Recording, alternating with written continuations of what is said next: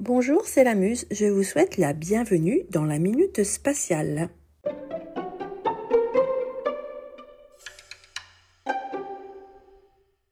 Aujourd'hui, nous sommes le 12 avril. On fête la Yuri's Night, la nuit de Yuri.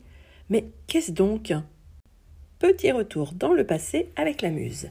Le 12 avril 1961, le russe Yuri Gagarin devenait, à la surprise générale et notamment des Américains, le premier homme à partir dans l'espace.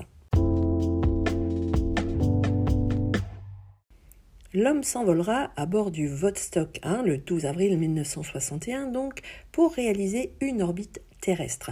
Il reviendra sur Terre au bout de 108 minutes, ce qui correspond à 1 heure et 48 minutes. Et pour être certain que l'exploit soit homologué, les Russes cacheront le fait que Gagarin soit revenu avec son parachute. On ne saura cela qu'en 1990. Mais revenons à Yuri Gagarin. Après ce vol, il devint le héros de l'Union soviétique. Malheureusement, il perdit la vie dans un accident d'avion à 34 ans. Son nom a été donné notamment à un cratère lunaire.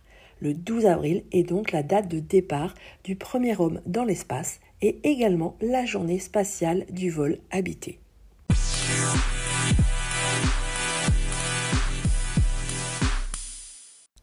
La Yuri's Night, la nuit de Yuri, a été fondée en 2001 lors du 40e anniversaire du vol de Yuri Gagarin.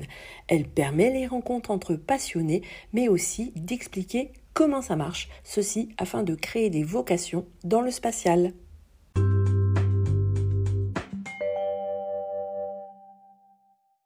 Et elle n'a pas lieu qu'en Russie puisqu'elle a lieu également aux USA, sur le continent européen.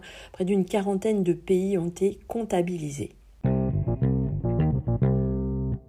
Voilà, la minute spatiale, c'est terminé pour aujourd'hui.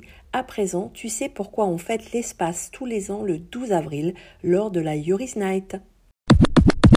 J'espère que cet épisode spatial vous a plu. N'hésitez pas à vous abonner et à en parler autour de vous.